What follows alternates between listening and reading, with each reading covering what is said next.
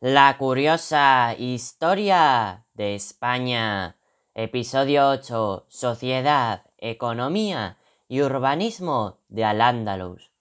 Durante más de 700 años, Al-Ándalus fue el nexo de unión entre el mundo oriental y el occidental y aportó cambios en la forma de pensar, producir y vivir diferente a la de los reinos cristianos, produciendo cambios a nivel económico, social y cultural. Al-Ándalus fue una de las economías más importantes del Mediterráneo entre los siglos XI y XIV. Su sociedad estaba dividida entre los musulmanes y los no musulmanes. Los musulmanes eran árabes, bereberes y muladíes.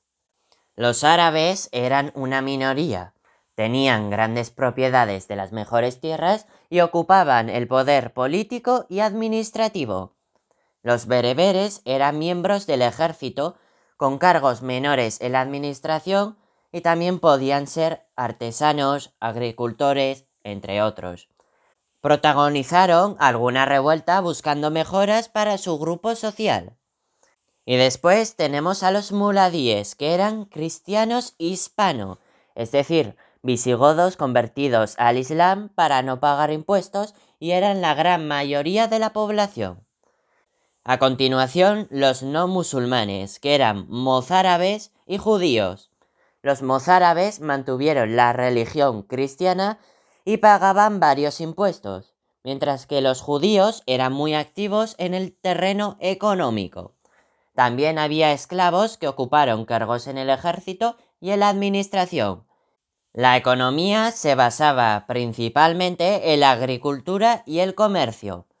Tuvo un especial desarrollo la agricultura basada en la gran propiedad, que era trabajada mayoritariamente en régimen de arrendamiento por pequeños campesinos.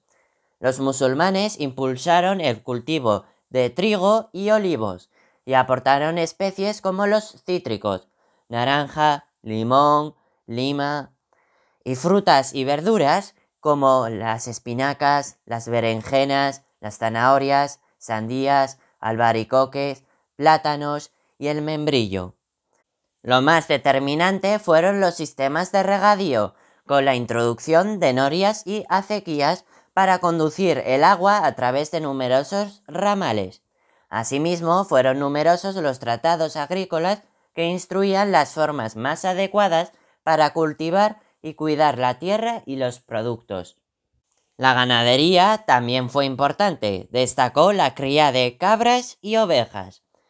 Asimismo, fue importante la minería, en la que se explotaba mercurio, estaño y hierro.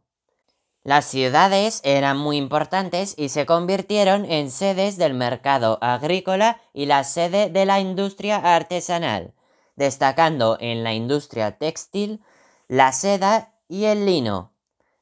Dentro de la ciudad, el lugar más importante fue el zoco, que era un lugar de intercambio comercial. Las actividades artesanales se realizaban en pequeños talleres cuyos artesanos se agrupaban en una especie de gremios, que consistían en grupos de comerciantes que se reunían para la compra de mercancía y el ajuste de los precios del mercado. Aunque también había grandes talleres del Estado. La producción abastecía al mercado local y comarcal, pero se destinaba a la vez al comercio exterior.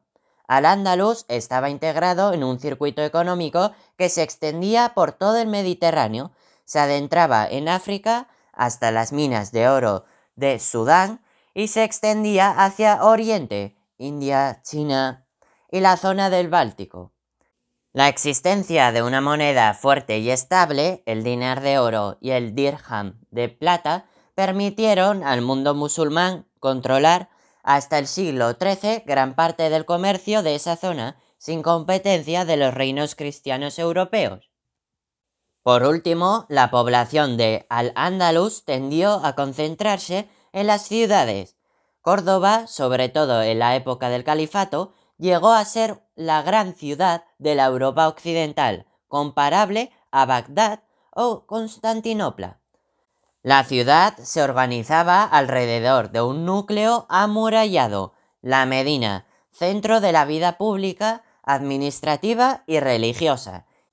En ella se ubicaban la mezquita al-Jama o principal, la alcazaba, el recinto fortificado y el zoco central.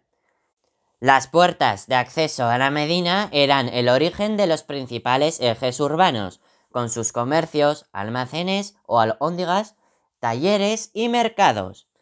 ¡Qué fascinante resulta la historia!